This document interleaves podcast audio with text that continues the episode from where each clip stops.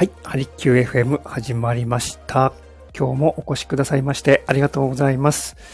えー、あなたの専用プログラム、鍼灸師の大豆です。さあ、えー、今日は昨日と打って変わって、季節逆戻りですね。こちら昨日よりも10度、えー、こちら埼玉ですね。埼玉、朝からずっと、えー、音を立てて雨が降っております。気温も昨日よりも10度以上低い、えー、本当に上着をですね、1枚も2枚も重ねて過ごしております。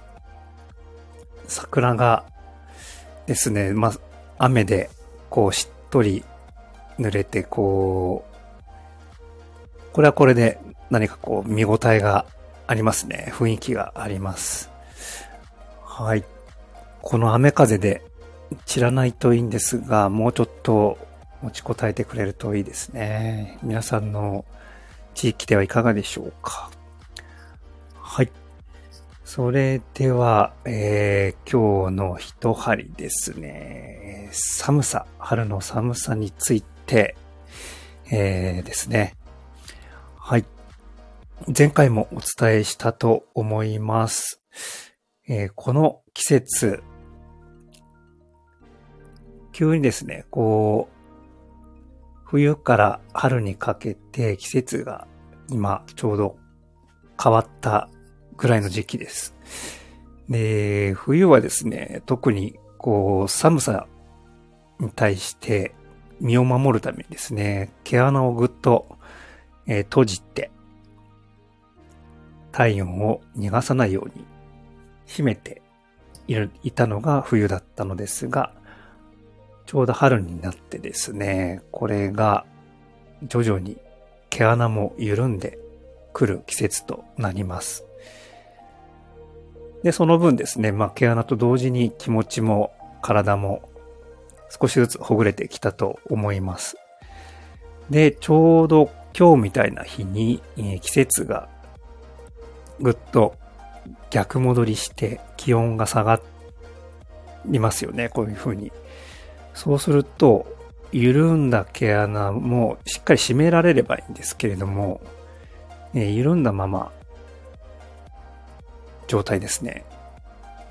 そこから、え、冷たい空気がですね、え、流れ込むと体は一気に冷えてしまって風邪をひきやすいというふうに東洋医学では考えられております。はい。ですので、春先、今の時期が一番風邪をひきやすい時期と、実は言われております。で、昔からですね、首のつくところを温めると、えー、体が温まるというふうに言われているのをご存知でしょうかはい、首元、手首ですね、足首、足首意外に結構皆さん冷えてる方、えー、多く見受けられます。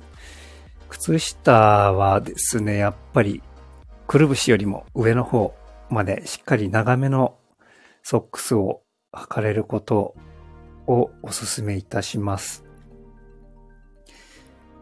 で、えー、あともう一つですね、えー、その東洋医学では体が体を壊してしまう原因を大きく分けて2つ、え考えられております。